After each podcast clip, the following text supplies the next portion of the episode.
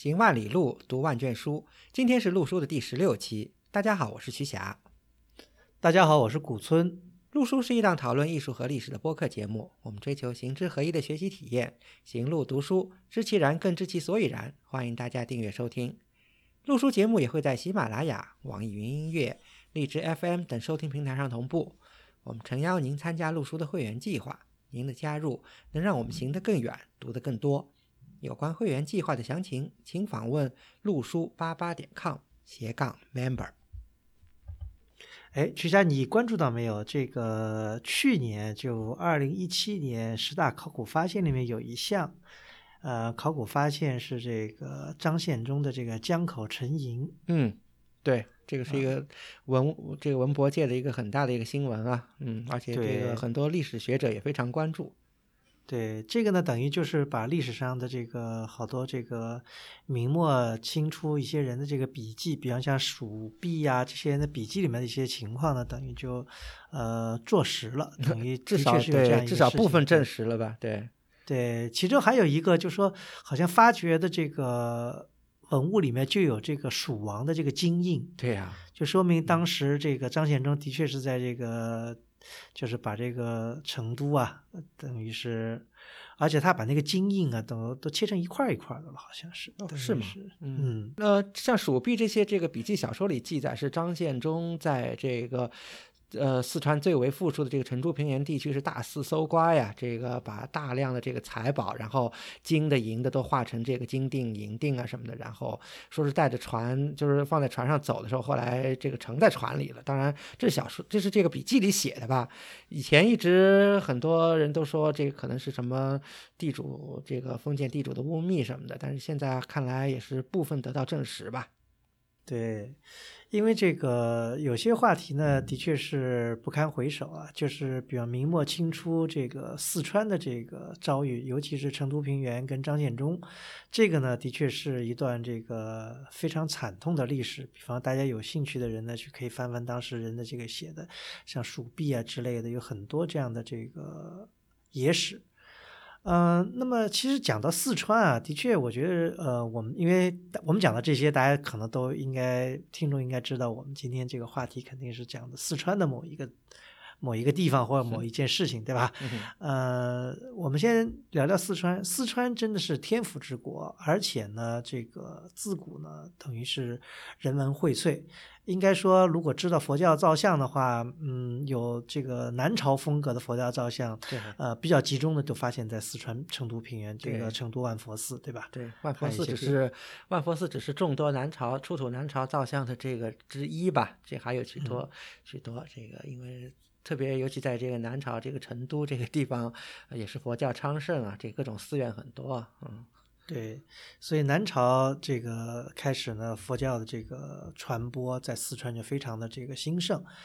呃，而且到了唐代呢，更为如此，因为唐代有很多的这个石窟，其实唐代石窟留在四川的密集度很高，对吧？我们可能以后会有有时间来做一期，因为我们也走访过一些唐代的石窟，嗯，包括这个广元的呀、巴中的呀，还有零零散散，在四川全境有很多，对。因为怎么说呢？从这个至少从六朝、唐，对吧？宋，呃，这么这么多年来，这么五六百年，这个四川一直是个很很太平，就没有发生什么战争的地方，而且人文荟萃，而且都是这个呃李唐王朝啊，就是中原王朝这个再到四川去避祸的地方。对，因为四川因为地理环境的原因吧，躲过了这个唐末的大乱。嗯，这个我觉得是非常 lucky 的，所以呢，四川在五代的时候呢，也相对来说比较平稳。嗯啊，后来呢，就是等于，呃，归到宋的话，基本上算是和平解放吧，等于就是就并入了这个，等于就变成了北宋了，也没有大的战乱，一直到南宋末，就是蒙古人从四川包抄进来，这个是给四川带来了很大的这个。对。影响，嗯，所以说从现在来看，就是说宋以前在四川遗留的这个建筑、古建筑什么，基本上是对没有，荡然无存。至少这个还这个遗存在地面上的木构建筑是不多了，而且基本上不是不多，是没有了啊。呃，有人说这个江油的这个嗯，飞那个嗯对飞天葬是宋代的，这个反正姑且一说吧，呃，应该是还有存疑在里面。嗯嗯，那么宋代我觉得命运，呃，不是宋代，就是四川的命运，我觉得到了宋末以后就开始有点不好。呃，宋末被蒙古人打乱了。到了元末，其实元代一代、有元一代宋，呃，这个有元一代四川其实一直都不是特别繁荣，因为呃宋末的时候，这实在这个四川荒残的太厉害了。呃，大家也知道，像钓鱼城啊这种地方，对吧？都是这个打了好几十年啊，嗯，对，所以四川很凋敝，在元代这一一个就是几十年里面，四川都一直比较凋敝。那么不幸的呢，到元末的时候呢，又好像大乱了一下。嗯，嗯，元明之交，四川也是比较动荡。对，那么进入明代，四川嗯稳定了，繁荣了。呃，就是有明一代四川呢，又又恢复了这个原有的这个生机吧。嗯但是呢，很遗憾，到了这个明末，张献忠杀进了四川，又把四川闹了个天翻地覆。呃，这一次应该是也是应该是非常惨痛的，要不然就没有这个清初的湖广填四川这一说了。对啊，呃，起码从人口这方面来讲是损失巨大的。据说是这个几乎把成都平原、成都周边搞成了无人区了。对对，的确是这样而。且因为清清初成都因为太残破了嘛，所以满洲人刚进来的时候，这个四川省会都是放在阆中做了一段时间，等到成都继续又恢复了以后，才把呃省会又继续迁回这个成都的。对这段历史呢，其实有很多当事人的这个笔记啊、野史啊，呃，有兴趣的去听友可以去看看。呃，的确有点惨不忍睹啊。呃，那么讲到这个呢，就是说张献忠既然在四川搞三光政策，对吧？那么四川实际上就说从现在来看，遗留下来的明以呃就是明以前的这个东西就非常少，而且完整的就更不多了。呃，我们以前曾经呃提到过，或者呃，就说四川有一个平武报恩寺，那个是一个明代的一个很完整的一组建筑，但那个是在四川的非常边缘的一个地方，其实基本上是四川跟甘肃交界的地方。对，呃，那个是很荒荒远的地方，那当时在明代可能都属于画外，因为那里是土司在管。对，嗯，所以那个呢，应该不能算是完，就是说真正意义上啊，就是说我们真正意义上四川的成都平原周边地区的确是被张献忠残害的很厉害。嗯那这当然事情呢也不完全是绝对的，这就到了我们今天要讲的一个主题，就是在四川成都，应该是大概是在离成都有八十公里吧。嗯，在新津吧，对，呃，新津县，新津县有一个观音寺，这个观音寺非常神奇的保留了完整的明代寺院的格局跟明代寺院的文物。对啊，呃，这这也是我们今天要讲的主题。这个嗯观音寺，呃，规模呢，应该说，嗯，不像我们刚才讲的平武报恩寺这么宏伟吧，就是有这个官式建筑的气象，也没有什么琉璃瓦之类的这样的这个彩绘啊什么这些。，从外表看很朴素啊，而且这个环境又很清幽，然后呃进去就是山门进去以后就是这个两两进殿宇吧，啊、其貌不扬可以说是，嗯 对，其貌不扬。呃，历史上呢，当然这个地方呢挺有意思，它是也依靠了一个当地的一个呃名胜，对对对？吧？嗯，是。嗯这个地方呢还是挺有意思的。这个地方虽然是就是离成都呃只有八十公里的，但是它已经也快到了成都平原和这个丘陵这个山区地带一个交界的地方。呃，风景很好，叫九连山，说是有九座山峰嘛。呃，但是呢这儿其实还有一些说头啊，就是尤其是从这个现在这个。呃，观音寺保存的一块最古老的一个碑刻，咱们得到很多有意思的信息啊。这个碑刻的这个名字呢，叫《九连山瓶盖志观音禅寺重修记》。九连山大家都知道是是这个这个像九九朵莲花这样的山啊。瓶盖制这个名称呢还挺有意思的，听起来好像挺奇怪。瓶就是平等的平，盖就是这个瓶盖的盖儿，然后治就是治理的治啊。为什么叫瓶盖制呢？其实这个还是挺有些渊源的啊。嗯，这个是不是跟这个张天师是没有关系？对，其实这个呢是在对这个中国这个早期的这个道教历史呢非常有意义。呃，为什么呢？这个瓶盖制是什么意思呢？就是当时呃大家知道道教对吧？虽然有老君什么，但是真正形成道教是从这个呃呃汉末的这个五斗米道开始的。而张道陵他们当时传五斗米道的主要的这个传播地区呢，一个是汉中。一个也就是巴蜀地区，就是怎么说呢？相对于长安来说，相对于洛阳来说，还都是较为偏远的这个山区吧。呃，当时这个当时也是道藏的记载啊，说张天师张张道陵传五斗米教的时候呢，就在巴蜀和汉中地区有二十四个非常著名的一个传教的点，就是他们可能建了二十四个这个。也很难说是道观或者公观吧，因为那个时候早期道教还没有这些东西，但至少就是二十四个所谓的传教点吧。瓶盖制呢，就是这二十四制之一啊。它这个每一个传教点，它命名为什么什么制，就是治理的治，对，就叫二十四制。所以这个有很多。也有道教的这种传奇啊，有记载说是，呃，汉代啊，是说这个地方特别神，说吴郡，也就江苏这个苏州那边吴郡，说有叫崔孝通的人就在瓶盖至修行，后来白天就升了仙了，呃，特别传奇。甚至到了唐代，还有很有名很有名的人到这个瓶盖至这个地方来找这个。这个崔孝通这个修行的地方，啊，但是而且当然没有找着了，但是他写了一首诗，后来都刻在这个碑上了，说明这个瓶盖制还是挺有名的，而且和一直和道教有关系。但是呢，这个随着历史的发展呢，这么一个原来的道教圣地呢，就在南宋时候呢，大家知道南宋啊，这个佛教尤其是禅宗啊大行，所以瓶盖制就在南宋，呃，大概孝宗或者光宗的时候呢。呃，因为根据碑刻记载，他是在淳熙的辛亥年，说是建了一座这个禅寺，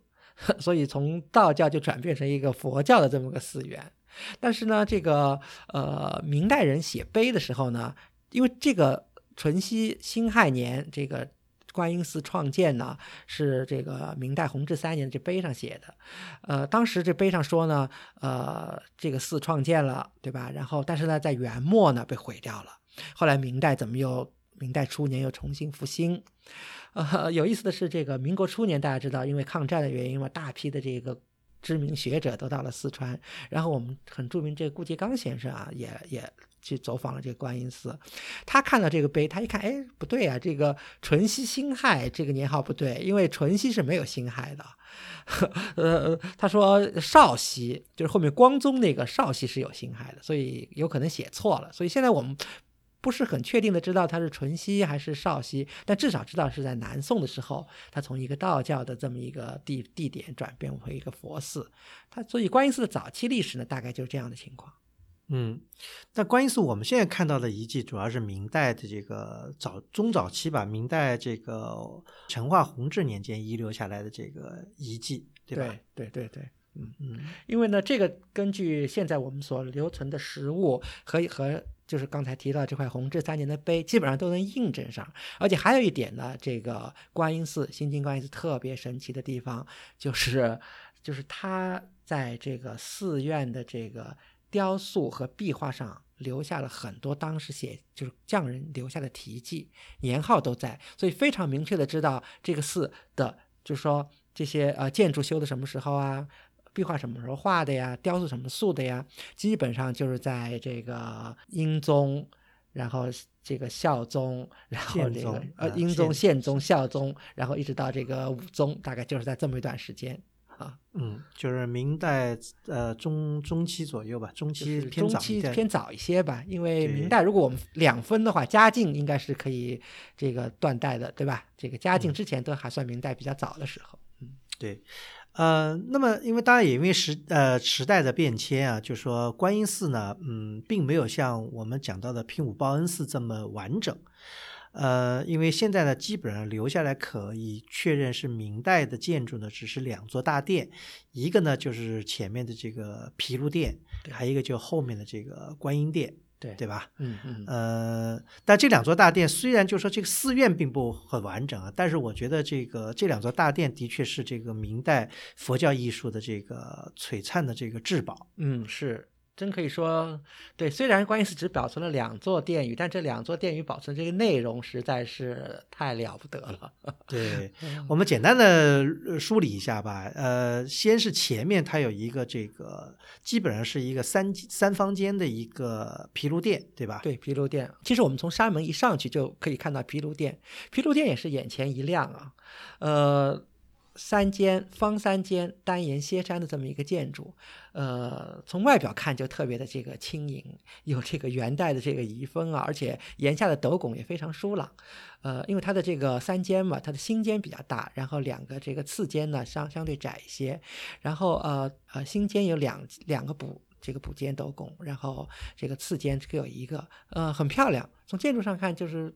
外形就非常的优美。对它应该建筑应该年代也比较确切是吧？对，年代比较确切的是这个天顺六年，就是英宗的这个第二个英宗复辟以后的第二个这个年号，大概公元是一四六二年吧。嗯嗯，那么这个。毗卢殿最被大家所赞扬的，就是在毗卢殿里面保存了明代壁画，非常完整的保存了明代的这个十二圆觉以及二十四诸天，还有一些供养人这样的一一整堂的一个完整的壁画。对，就是怎么说呢？当然，毗卢殿不光有壁画了，还有这个塑像，对吧？嗯。而且建筑也相对比较完整。嗯，我们走进毗卢殿呢，就发现现这个。这个房子从外面看呢，虽然这个好像感觉不大，但进去你空间感还是很好的，而且它的它也有有一定的等级，因为它整个这个殿宇它不是露明的，它是完全是有这个天花的。然后进去呢，可以看到这个它的呃，它供奉的这个主要形象是三个主尊了，呃，很明显是呃三身佛。佛台上有这个，因为当中呢，这个三身佛是很明显的，因为当中那位就是带着毗卢冠，这个 大日如来、毗卢遮那佛，然后是法身佛，然后报身佛、应身佛，啊，这个塑像呢，现在看起来呢，可能因为经过后世这个有这个重装的问题吧，所以看起来好像感觉还比较一般。但是呢，如果回头再向两边看两。两壁的这个壁画呢，那真的是，呃，眼前一亮吧。也也可以说是观音殿之所以能成为今天观音殿能够在明代的这个艺术上能占很重要的一席之地，就和这个毗卢殿两边的这个壁画有关系。嗯，而且刚才古森老师已经提到了，这个壁画的这个主要题材呢是十二圆觉。其实我们再想一想呢。毗卢殿里会十二圆觉，其实这个呢组合是有一点奇怪的，因为大家知道十二圆觉的这个佛教的跟这个佛佛经的这个依据啊，就是圆觉经。呃，圆觉经大概什么意思呢？圆觉经就是这个有十二位圆觉菩萨，然后他们呢依次向这个释迦如来问这个修正的这个这个这个法门，所以有就十二位菩萨依次这个问，然后有十二问十二答，是在佛经里是这么。这么排的，所以在毗卢殿里，主尊供的是三生佛以毗卢遮那，然后两边是十二圆觉呢，这个呃有一点奇怪啊，好像呃还没有看到非常相近的例子。因为我们知道这个十二圆觉殿现在大家最有名的，对吧？因为这个圆觉信仰其实在北宋是相当流行的。我们知道这个长子的法兴寺，对吧？里头就是这个主尊是释迦，然后左右有这个这个十二圆觉，在这个圆觉殿里有特别美的这个北宋这个雕塑。所以如果主尊是释迦呢，对十二圆觉呢可能还更更贴切一点。但是它是作为，因为它的店名又叫毗卢殿，这个。呃，佛像又是三生佛，然后但是做十二圆觉，嗯，有一点奇怪吧，嗯嗯。但不管怎么说，这个都是不是后世改装的，都是原配的，对吧？对对对对。那么最难能可贵的这个十二圆觉呢，它这个知道，呃，大家也知道，因为有时候这个因为佛教徒因为自己的信仰的原因，他会这个为了做功德，他会把前世的这个壁画呀、塑像啊进行进行重新的装塑啊，进行重新的描绘。呃，当然从他们的宗教信仰来说，这是件好事情。但是呢，从就艺术这个欣赏来讲呢，它有时就破坏了前面人。的这个这个遗迹，对吧？对那么十二这个毗卢殿的十二圆觉呢，非常难能可贵，就是它自打是在成化初年，成化四年，对被绘制以后呢，到现在基本上就保持了原来的面貌，没有再动过。对对嗯，，这个就是特别难能可贵。呃，因为塑像的这个重塑的这可能性比较大，但是壁画呢，如果没有相当高水平的这个画师啊，他这个重绘，除非把整个壁画全部重绘，但是呢，如果你要在上面修修补补呢，这是第一个很明显，第二个也也也。也修不好，所以我们非常幸运的是呢，看到这个毗卢殿这个两边的壁画呢，而且很神奇的是，保存至今还是这个保存的相当好的。嗯，这个这也是一个很这个神奇的事情，因为呃，你去现场就会看到，其实它这个皮卢店，因为这个完全采用的是一种当地的这个嗯。建筑工建造工艺吧，就它那个墙是很薄的，哎它是拿那个竹篱笆，等于是竹篱笆编成的这个底，完了两边再糊上糊上泥，就哎、就对就变成这个墙所以去。现场看那个墙是特别薄啊，而且四川又是一个这个湿润多雨的这个地方，它的嗯壁画能在这样一个环境下能保存的。呃至今颜色还如此的这个鲜艳啊，然后对，而且也不开裂，也不也不怎么样。对，真的是非常神奇。对，呃，开裂还是有一些吧，但是就不是那种大片脱落或者掉色那种样子，啊、非常非常神奇。对，这个是我觉得也是一个毗卢殿一个非常神奇的地方。对，嗯嗯，嗯，那么那个曲江简单的把毗卢殿这个这十二圆觉和一些这个其他的这个诸嗯天的情况跟大家梳理一下。好好好，因为我们其实呢，这次节目是主要想就是向大家推荐这个毗卢殿的这个十二元节的明代壁画，成化四年画的。但是因为是这个播客节目的特点呢，如果你要讲它的这个具体是怎么样的，比较难，所以我我想呢，就利用这个机会呢，先把。这个壁画的内容跟大家介绍一下，主要是着眼于这个图像学上的一些一些情况。然后呢，至于这个它的整个壁画的这个形象呀，这个大概的这个风格呀什么的，我们可以在会员通讯上多放一些这个图片和介绍和大家分享。呃，那么现在我们谈谈这个毗卢殿这个壁画的这内容啊，它内容呢，呃，东西两壁，呃，主要形象是这个。刚才古松老师说的是十二圆觉菩萨，所以是东壁有六尊，西壁有六尊。呃，我们欣赏毗卢殿壁画的时候，有一个很幸运的事情，就是呃，因为很多有的这个佛教题材壁画，我们需要呃去做一些图像学上的认识，从它的一些特征啊，从它一些形象上来辨析这是什么菩萨，这是什么佛，这是什么天。但是呃，因为当时在绘制毗卢殿的时候，当时就是。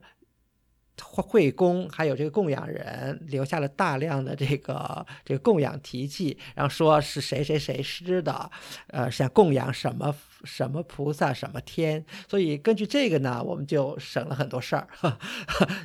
就根据这个题记，我们就知道他们当时想画的是什么，呃，所以这点呢是是是省了，所以这个壁画的构图基本上是这样的，就是它呢，这个因为大家知道，呃，这个毗卢殿的这个建筑的基本的这个呃形式形制呢是面阔三间，进深十架。但实架呢，它其实它又是分分成三间，它北边那间呢相对最最窄，当中那间呢是最宽的，然后南面那间呢又相对是就是第二，所以它要在这个整个壁面上布置这个六位六位主要形象，就是六位圆觉菩萨，所以呢，他在北面那间布置了一尊，当中那间布置了三尊，然后这个南面一间布置了两尊。呃，大家知道，呃呃，圆觉菩萨呢是这个根据圆觉经呢，他是因为他们依次的向这个释释迦如来这问道问法嘛，所以他们是有一个顺序的，呃。就是如果依次排列下来呢，就是第一位是文殊菩萨，然后第二位是普贤菩萨，然后下面是普眼菩萨，然后是金刚藏菩萨，这么一下一最后排排到第十一位呢是圆觉菩萨和这个第十二位的呃这个贤善手菩萨，呃，那么大家知道，呃，我们那次在这个和班班老师讨论大会寺的时候，知道中国的这个都中国的建筑在绘制壁画的时候都是以壁画或者这个布置雕塑的时候都是以北为尊的，所以呢，他就按照这个尊尊尊贵的这个关系呢，把文殊菩萨和普贤菩萨呢是放在最北边，而且是如果按照这个顺序排的话，就是一三五七九十一是放在东壁的这个由北向南排，然后二四六八十十二呢是放在这个西壁，就是就是这么这个交次这个排的。然后它这个壁画的主要构图呢是主要分成了三层，就是当中这层呢是主要形象，就是圆觉菩萨，呃，应该我想有两米，有两米高吧。然后在啊菩萨，他每位菩萨都是坐像，他是坐在一个他的这个这个这个宝座上的。然后他在这个宝座的两边呢也布置了一个。一层人物，就是每个宝座之间都有一层人物。这层人物呢，大概有一点五米高吧。然后基本上是呃，诸天，二十四诸天。然后呢，他在因为每个菩萨他又有宝盖嘛，所以在宝盖的两侧呢又布置了一层人物。然后这个这层人物大概有这个一米的样子，所以呢也有部分的诸天，还有一些天女，基本上是这样。所以呢。东西两壁，整个来说呢，就是有十二位圆觉菩萨，二十四二十四个诸天，当然在供养题记里它是叫尊天，然后呢还画了两位天女，十三位供养人，所以一共是四十九位人物。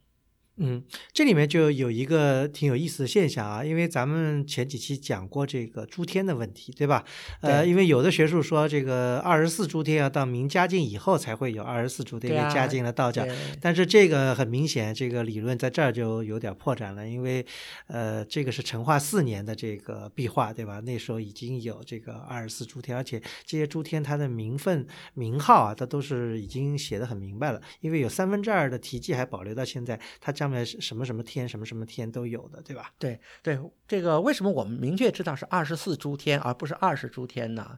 呃，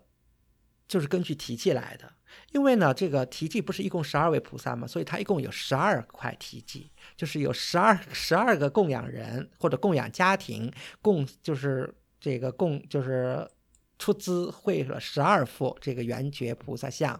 然后呢，根据这个题记呢，每个题记都是这么说的，就是我供养什么什么菩萨和什么什么天，所以呢，就是一个菩萨两个天就在每个题记里，所以呢，正好是十二位菩萨，然后是两个天，就是二十四天。呃，当然了，这个大幸中也有不幸，就是虽然我们现在能看到三分之二的这个这个题记，但是还有三分之一呢，呃。缺失了，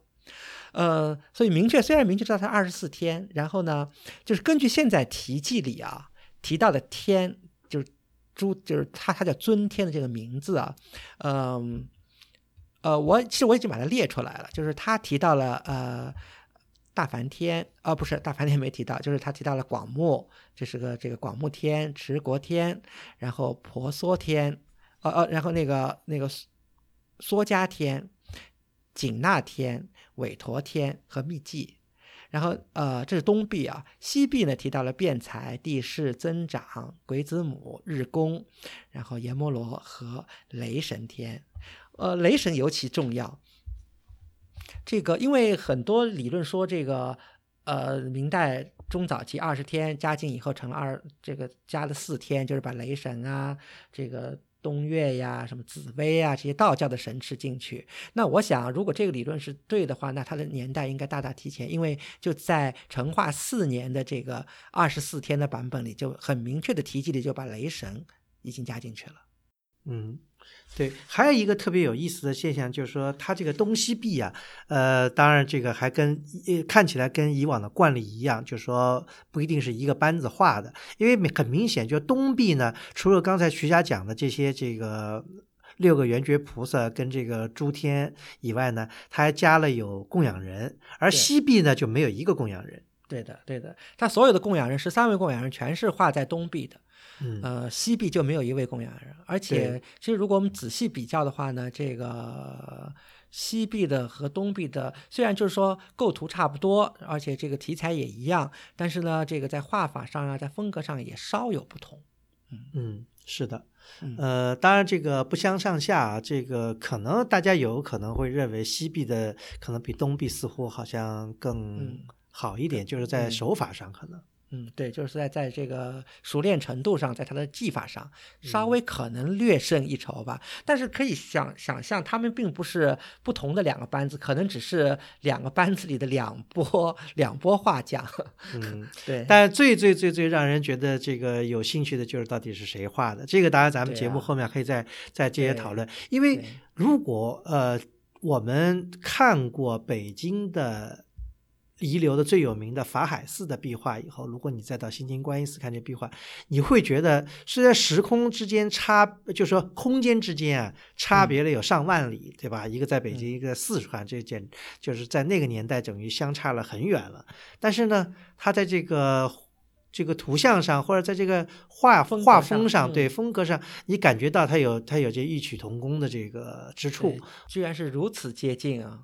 我觉得这是一个特别有意思，对，这是特别有意思的一个一个现象。对对，因为怎么说呢，在法海寺壁画，法海寺呃是正统八年，对，我们知道它的这个这个年代是一四四三年的，对，这英宗的第一个年号，对，英宗的第一个年号。然后我们这个是成化，新京观音寺是成化四年的，这个差二十来年，对吧？呃，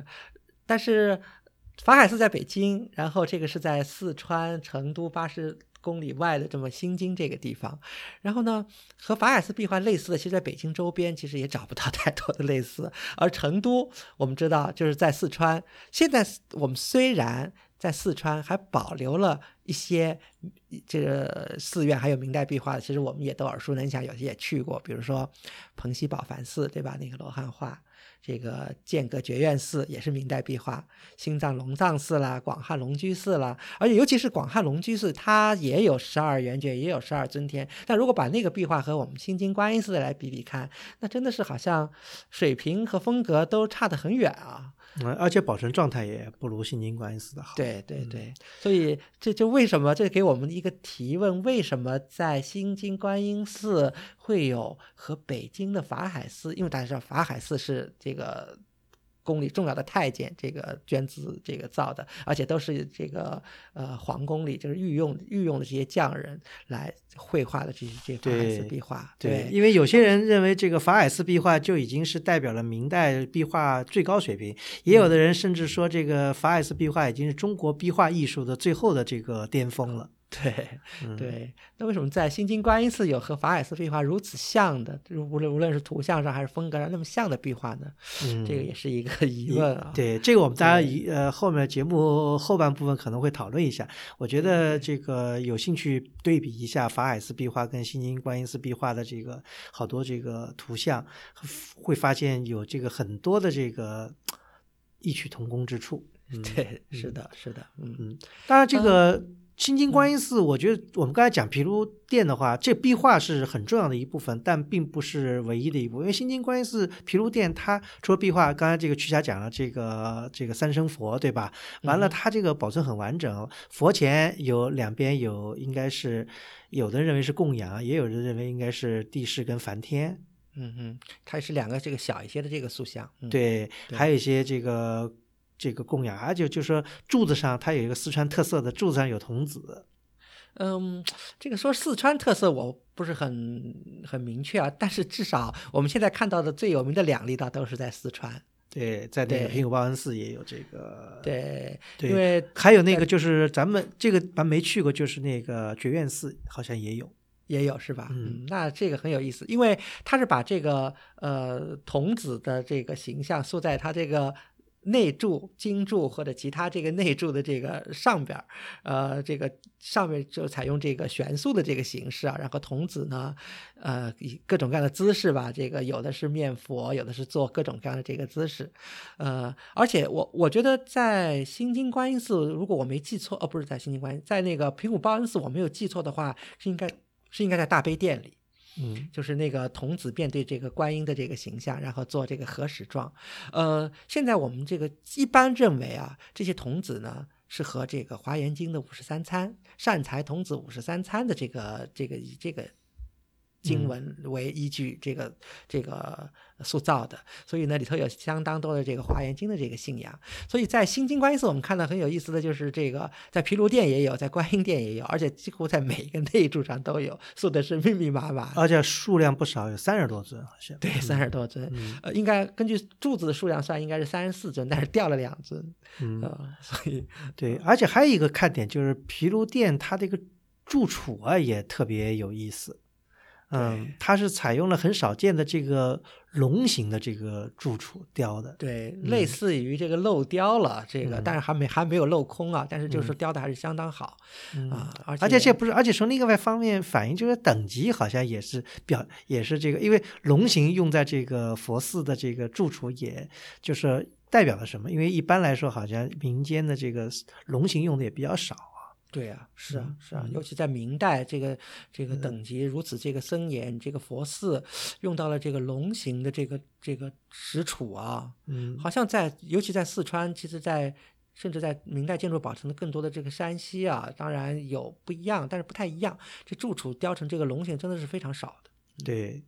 呃，但转过来呢，就是到了这个扇面墙后面呢，我们可以看到有一尊这个石刻的燃灯佛。这个大概也是明代的，因为有有题记、有碑在那里。有碑，对，这个燃灯佛也是个石佛，呃，但是呢，我非常怀疑这个这尊燃灯古佛原来是在毗卢殿内，我觉得它可能是在其他的殿宇之内，后世被移到了这个扇面墙后，因为扇面墙的这个主要的这个供奉的这个对象是非常明显的，就是观音菩萨。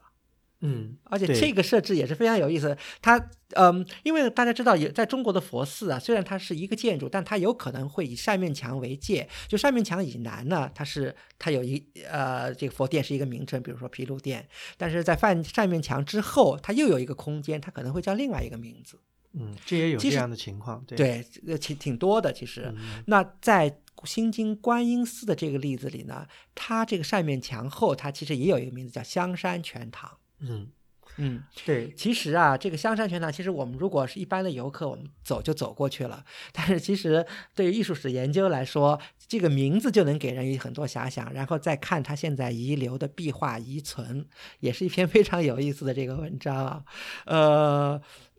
怎么说呢？有点遗憾，因为这个它和这个东西两壁的这个壁画还不一样，因为东西两壁壁画完全是成化四年的这个原绘，但是香山全堂就是说。呃，这个这个为什么叫香山全堂？我们后面再说。但是就至少扇面墙北边的这么一个非常怎么说呢？一个红红巨制啊，有可可惜就是在考清代被重新绘过了。对，在清乾隆的乾隆的时候被重新绘制的，有题记。对对，所以我们现在看到呃光绪还重重绘过。所以现在看到的是有点惨不忍睹，就是绘的水平是相当差的。但是呢，它的内容是没有变的，应该它是按照原来的底子上再重新画上去的。那它的内容是什么呢？在这这么一大幅壁画的当中，他绘的是千手观音。然后呢，在左右两侧，它是也是小的叙事性的故事，就是有点像连环画。性质的故事吧，这也在明代这个佛教壁画里也是相当多的。它的内容是什么呢？内容就是所谓的《观世音菩萨本行经》，就是讲这个观音菩萨是怎么成为观音菩萨的。说是妙庄王的三女叫妙善公主，然后她怎么经过啊一生坎坷，然后他觉志于这个。这个出家，然后把自己献给这个这个这个佛教，然后最后成了观音这么一个故事。那其实讲到这儿，我不知道就是经常收听我们节目的听友是不是有联想啊，有勾连啊？就是我们我们在录书的第十二期节目，请班班老师来聊的那期大会寺大会寺的大悲宝殿的佛像和壁画是什么组合？当然，它有一个奇怪，它也有二十四天。但是我们在大会寺看到它的主尊是千手观音，对不对？嗯，它两边的壁画就是和我们新京观音寺这扇面墙北边的这个壁画的题材是一样的，也是妙善公主舍身出家，然后成为观世音菩萨的这么一个同样的题材。所以很遗憾的是什么呢？至少我们知道大会寺的这个大悲殿里的两壁的壁画是明代的。原绘，但是可惜的就是观音寺的这个被重新绘过了。如果我想，如果他当时还保存了明代原绘，呢我们其实也又能和大会寺的这个再做一个这个勾连，那这个比较就更有意思了。嗯，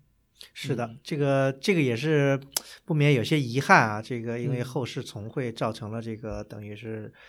现场的这个 破坏了，等于是而且从另外一点，这个那现在我想解释一下为什么叫香山全堂，就是就是我们就要想到，呃，大家想到观世音菩萨怎么会成，就是说。从怎么会成为妙善公主，然后怎么会成为观世音菩萨？其实这个是和印度 完全没有关系的，完全是我们中国本土的一种创造，是按照这个佛经的这个怎么说呢？内在的这个原生的这个逻辑，这个佛陀有本身故事，我们这个观世音菩萨也有本身故事，这完全是中国的创造。而且现在学者研究呢，他的这种妙善公主的这个故事呢，大概呃十一二十一世纪、十二世纪开始出现，然后以后流行起来，然后它成为一个经典呢，就叫香山宝卷。香山就是北京的香山，宝就是宝物的宝，卷就是卷子的卷。这个香山宝卷呢，现在知道它是成书于十三、十四世纪。呃，可惜啊，这个这个这个本子在这个国内呢没有怎么流传下来。我们现在能看到这个最早的课本是越南的，在安南地区的1772年的一个翻课本，但它这个课本上写的很清楚，它的祖本就是明朝的一个南京课本。呃，现在另外国内能看到的最早的课本已已是清代的，是比那个安南的那个要更晚一些，是现在保存在日本。但是它的这个书名呢，已经不叫香山宝卷了，就是日本人把它，就是说当时在清代重刻的时候，就把它改成更直接的一个名字，叫《观世音菩萨本行经》。所以嗯为什么叫香山宝卷呢？就说这个妙善公主啊，她呢是妙庄王妙庄王的第三个女儿，然后她从小就是有出家的这个愿望，所以当时她父亲给她安排婚姻的时候，她就坚决，呃，坚决不从。然后她父亲非常生气，把她发到一个那儿去，这个一个寺院里去做做苦工，然后怎么样，经历了很多磨难，呃，后来嗯甚至差点被处死。以后他就是在香山修行。当然了，这个最后的结局是这样的，就是妙庄王呢后来生病了，然后呢有一个这个天神来提示他，一个出家人来提示他说，你要到香山去找这位仙人，问他求双臂和双眼。后来呢，这个这个已经修行成道，这个妙善公主就把双臂和双眼又就是舍给了他的父亲。然后呢，以后这个这就是观世音菩萨成道，这中国版本的观世音菩萨成道的故事。啊，这完全是佛教中国化的一个典型事例了。对呀、在明代特别流行，一个是我们刚才提到了大会寺，对吧？嗯大悲殿，嗯千手观音两边，对吧？有这个，另外一个其实还我们还能勾连，就是讲到的那个平武报恩寺，就在我们提到的那个大悲殿，也是千手观音，对不对？它两边的这个壁塑，它不是以绘画形式表现的，它是以雕塑的形式表现的，嗯是以这个壁塑的形式把这个这个本型故事又表现出来的，就说明说在在明代相当流行，而且而且很有意思的。根据学者的研究，这是一位外国学者的一个研究，这个题材很多情况下是出现在明代和皇家有关系的寺院。嗯。嗯，这可能也为我们我们以下面讨论这个观音寺的这个前世今生也有些启示启发的作用吧。嗯，对对对对，嗯对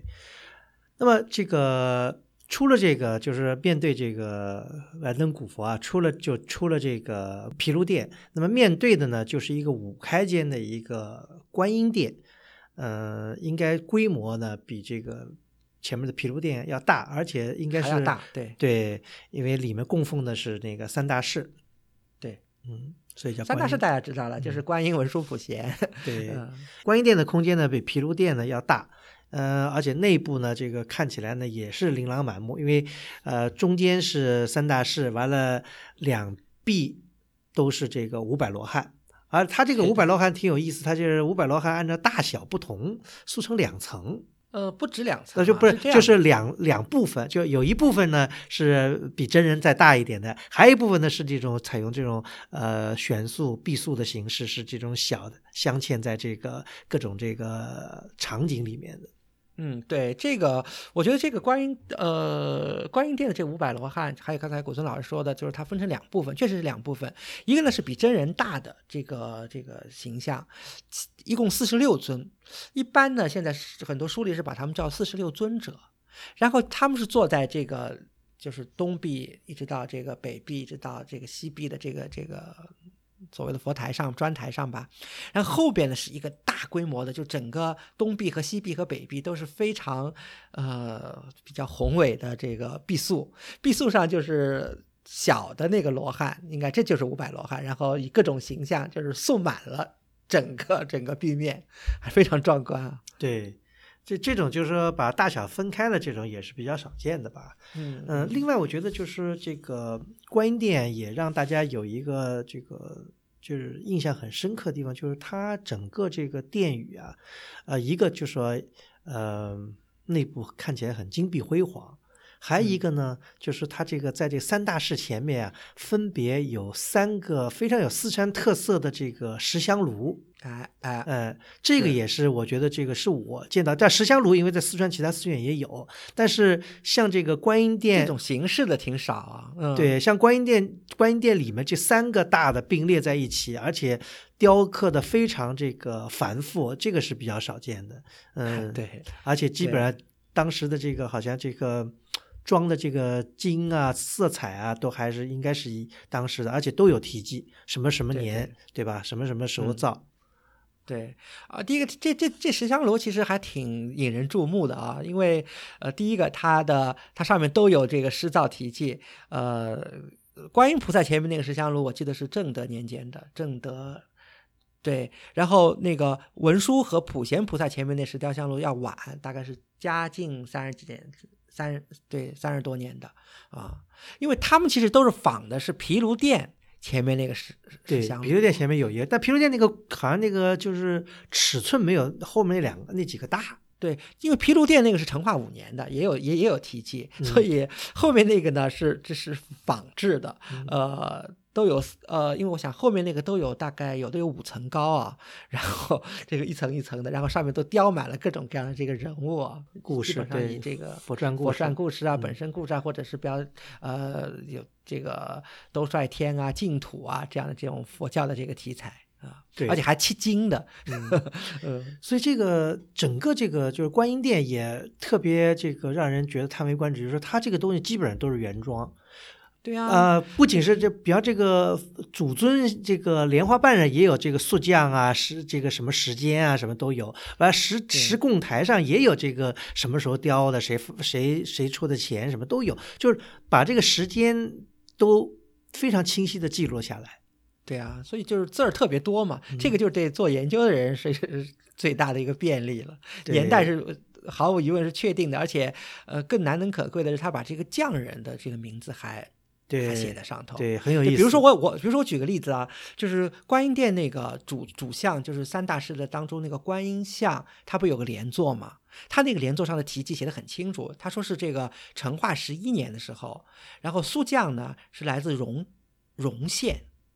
这个倒是这个四川本地一个县啊，叫某某某某某某，然后他的庄匠是来自江西南昌。两个姓雷，一个姓雷的，一个姓宋姓罗的两个匠人，哇，这个我相信工程了不得啊！这个都请到了江西南昌来的这个这个这个这个也为也为这个咱们探讨这个毗卢寺毗卢殿的壁画的这个工匠是谁也提供了一个这个一点线索，对参考，对，就说就说他这个观整个观音寺的这个工程啊，它持续时间一个很长，一个呢，他估计这个所参与的人不不完全都是本地的工匠。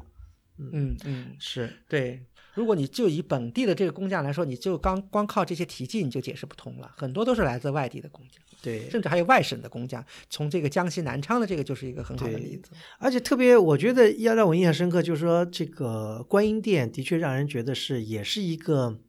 我要用这时间胶囊这个词，就说让人觉得好像是一个非常尘封的一个。完全是原汁原味明代的，包括还有特别有意思，就是要咱们要提的，就是两颗大家看起来会觉得那个叫那个有点像鹿角一样，枝枝杈杈的一对儿，对吧？那个木头的东西，对，不知道人不知道那个什么东西，有点像鹿角是这样的东西。其实它叫什么？叫这个幽檀树。幽檀，对幽檀树，对，嗯或者幽幽檀花，就是好像这跟佛经有关系。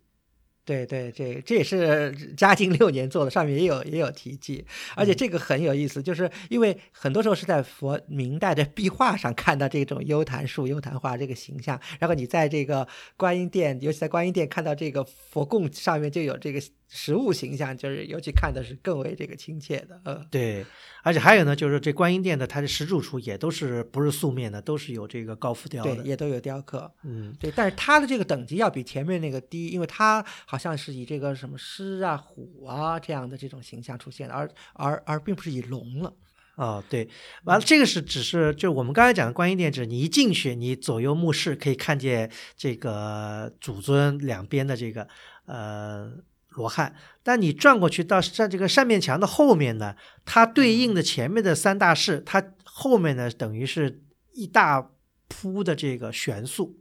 嗯，对，嗯。而且这个也是挺少的，呵，因为大家知道这个很多这个呃元明时期这个佛寺以后，其实清代也是一样。如果他在这个主殿后面，就是他前面如果供供佛的话，他后面说如果供奉观音的话，一般只有渡海观音这么一铺的这个悬塑。但是我们从这个观音殿后面一绕过去，看到居然是三大铺的悬塑，而且和前面的这个主尊呢是一一对应的，因为前面就是三大士嘛，它后面又是三大士，当中是一个观音的一个渡海形象，是站在一个这个这个鳌鱼上的，呃，做的相当好。然后两侧分别是文殊普贤，然后表现的呢，基本上就是，所以在这个我觉得也有一个印证啊，就是四大佛教名山，它这个四四大菩萨，这个所谓四智菩萨，它这个道场，是这种观念是什么时候形成的？我觉得在这个观音殿后面就可以给我们一些启示。它其实后面说的这三个元素，就是三大菩萨，这三大士在各自的道场里的这个形象，就是观音菩萨在普陀山，然后文殊在五台，普贤在那个峨眉，嗯，就有这个意思在里头。它是成，大家记住它的年代是成化年间的。对，所以这个也是蔚为壮观的，就是说要转到背后才能够。而且其实也有勾连啊。其实我们在法海寺，大家大家有印象没有？法海寺我们在这个主殿的这个扇面墙背后，它是以壁画的形式表现的三大事。同样，这个呃杨高的云林寺和法海寺也是一样的，也是在主殿的扇面墙背后以壁画的形式表现出三大士来。对，而我们在新津观音寺，我们不光有整个一座殿宇 dedicated to 这个这个三大士，它在扇面墙背后，他又来了一次，所以整个是特别强调这个这个这个信仰。对，呃，这样呢，基本上就是把这个观音寺的这个两座主要的明代殿宇呢，等于就是匆匆的把内容浏，览其实我们只是把它的内容，把它的这个图像、壁画和雕塑的这个内容部分，我们只是给大家介绍了一下。对啊，当然我觉得身临其境的话，感觉肯定更不一样。是的，完全是好像就是徜徉在一个明代的这个艺术的这个宝库之中。对，要说说起来，就是说明代虽然离我们不是一个非常久远的一个朝代啊，但是其嗯实细细的梳理一下，就是真正明代原汁原味的寺院留到今天的并不是很多，对吧？呃，就像那天我跟班班老师开玩笑，我说：“哎呀，这个比起元代来，明代还是多多了。呃，但是其实真的，说实话也不是很多。以前我们曾经提过，比方说，呃，青海的瞿昙寺算是一个，对对吧？嗯呃是对，像这样原汁原味的，那刚才我们讲到的这个四川的平武报恩寺算是一个，但其实真的跟平武报恩寺比，我觉得这个新津的观音寺可能在某种细微处或者某种精致程度上更胜平武报恩寺。嗯嗯，这个我完全同意。嗯，对。那么，而且其实从完整从完整性来说，大家大家想想看，虽然这个从整个寺院的完整性来说，新京观音寺可能缺点，因为就剩了两个殿，但这两个殿宇实在太神奇了，里面的这个建筑、雕塑和壁画的完整度，我觉得是高于了瞿昙寺，也在一定程度上高于了平武报恩寺。嗯，这里面呢，就带来其实两个，我觉得咱们讨论一下的这个这个新京观音寺之谜吧。我觉得第一个谜就想到了，到底是谁来建的？这个就是因为很有一点比较遗憾，就新津观音寺保留下来的古代的碑刻不多，只有一通明代，大概是弘治年间的碑。弘治三年，对啊，这个碑呢，当然也有些历史信息，我们可以从中试读出来。对啊，其实主要的信息我们能从这个碑里得到的一些线索是什么呢？就是当时重要的就是主持修复或者增修这个观音寺的元字辈的几个位僧人呢，他们和北京有关系。嗯尤其是叫元彻和元立的这个两个僧人，他们这碑里就想得很清楚，他们自己就去了北京了。嗯以后呢，而且就是他们还挺奇怪，他们是在这个这个观音殿就是增修的这个过程中，他没修完，他们就去了。然后这个元彻呢，以后还死在了北京。以后元立呢，还把元彻的这个这个遗骨还带回了这个这个这个心经。然后回来以后呢，这个寺院然后才慢慢的在完全部修完的。所以就有这么一段这个语焉不详的记述，但是呢，隐隐约约透露出来这个地方和北京有一些关系。嗯，因为这个刚才讲到了，就是说在这个现存的这个观音寺的这个题记里面就有讲到是由外地的这个工匠，对吧？有南昌的工匠来做。那么当然我们目前没有找到有这个明确指明是由北京的工匠或者怎么样的一个题记，因为有些文献讲到好像出土的文物里面有提到是好像跟。北京的什么什么太监有关系，但这个好像实物没有见到，所以也不能完全坐实。对对对，这也只是这个口口相传。有说什么一九八零年出了一个香炉，上面写着“北京御用监匠奉旨来京监工”，哇，那这个就 了不得了，对吧？对然后又说是哪个木牌上说哪个一个香炉上有什么什么青天。明代青天剑又有怎么怎么样的这个事情，但因为我们自己没有看到，所以就不敢怎么对，而且而且这个也不是原文，就说有些这个学有些文章里讲的东西也没有也没有原实物的照片，所以也不敢这个以讹传讹啊。这个，嗯嗯，但是呢，就有一点线索，就是说这个新津观音寺肯定。在某些方面，肯定跟北京发生了一些关联，因为这个两个和尚到北京去，这是肯定的，对吧？嗯，对对对，所以呢，这里面呢，而且从现在这个毗卢殿的壁画呢，也能指向，就是说跟这个北京的法海寺呢有某种程度上的这个相似。那么这也可以想象到，就是说肯定是有某种的这个联系在里面。嗯，我相信怎么说呢？这个呃，虽然文字的历史的技术可能这段历史已经遗失了，但是我觉得我们作为这个文物爱好者，我们作为爱好艺术、爱好佛教美术的这个爱好者、研究者，去现场看。可以，或许可以得到自己的一个答案，因为怎么说呢？根据现在我们能手上有的这个资料，呃，我自己个个人有一个推测，就是在成化的初年，一直到成化的十二三年，就在这一阶段里头，观音寺的这个建设呀，呃，它从它的这个壁画的这个绘制也好，它的壁画的这个题材也好，还有从它以后，这当然是毗卢殿以后后面的这个观音殿里头的它的这个雕塑的这个水准，因为我们刚才其实还没有讲到，大家可以去看看这个观音殿的三个祖尊，就是观音、文殊、普贤这个雕刻的这个水平啊。还有一个其实可以值得请大家注意的是这个。下面的佛台上的一些浮雕，我觉得怎么说呢？按照我的这个个人观点，我觉得非常有这个京师范儿啊。所以也就是集中在成化年间，但是后面我们又提到了一些，比如说像呃正德年间啊、嘉靖年间做的那个石灯呢，所以这些呢未必就是和北京有太多的关系。对，这个呢是我觉得是一个非常值得大家这个关注的，也是这个观音寺的一个谜团吧。对，我觉得可以，大家可以带着这种疑问再来看，去实地去去去看这些这个遗物，我觉得可能会看得更有意思，对不对？对，我觉得而且也是挑战这个学术界的一个一个不解之谜。嗯，其实另外还有一个呢，我觉得也是一个，我觉得呃，从历史的角度来说是一个不解之谜，就是观音寺如何能够那么完整的保存到今天？这里面我估计有无数人的努力，这些人可能名字也都淹没在了历史中间了。因为我就举个例子吧，为什么这么说呢？就是说我们一开始节目开篇的时候说过，就是说观音寺能够躲过明末的张献忠的这个战乱，这是非常大的一劫。这一劫躲过很不容易，但是呢，躲过这一劫的在四川还不止新津观音寺这一家。这不呃，举个例子，一个就是这个刚才那个曲家也讲到的广汉的龙居寺。广汉龙居寺，呃，最近这段时间广汉有点有名，因为广汉办了一个这个营造学社图片展，当时营造学社的梁思成、刘敦两位先应这个。这个当地的邀请吧，和到这个广汉，把这个当时的广汉老城进行了一些实地的拍摄调查，留下了很珍贵的照片。这里面也有龙龙居寺的这个照片，呃，但是很遗憾的呢，龙居寺呢，虽然躲过了张献忠，躲过了明末，但是呢，没有躲过五十年代。呃，五十年代后来龙居寺就变成了仓库。